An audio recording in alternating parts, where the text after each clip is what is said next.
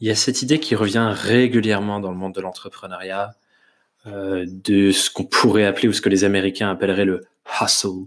c'est-à-dire le fait de travailler beaucoup, très dur, de manière très intense, et que c'est de là que viennent euh, les vrais résultats.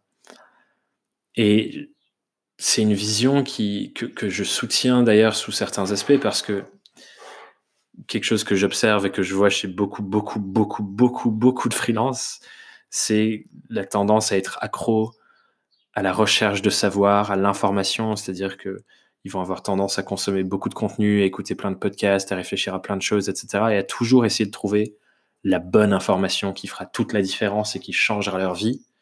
mais pas à passer à l'action de manière concrète et poussée et, radicale sur les choses qu'ils savent déjà, qu'ils connaissent déjà, mais qu'ils n'ont pas encore appliquées à 100 000% dans leur activité. Et du coup, j'adore cette, idée du, work hard, elle est hyper, euh, hyper importante dans ce créneau-là parce que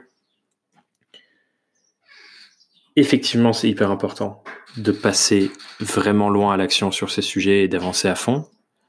Et en même temps, si on exécute euh, bêtement et radicalement sur une idée qui à la base était mauvaise,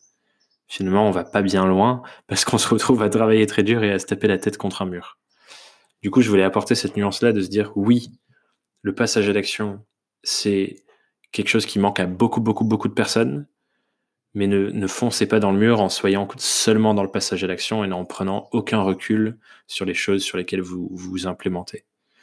Donc c'est toujours dans cet équilibre au final, et on, retrouve ça sur plein de sujets, trouver cet équilibre entre passage à l'action de manière concrète, radicale et, puissante, et en même temps se poser les bonnes questions, prendre du recul et, et trouver les bonnes idées sur lesquelles exécuter. Voilà, c'était euh, la pensée que j'avais envie de vous partager aujourd'hui. Et on se dit à demain pour une nouvelle pensée quotidienne. Bye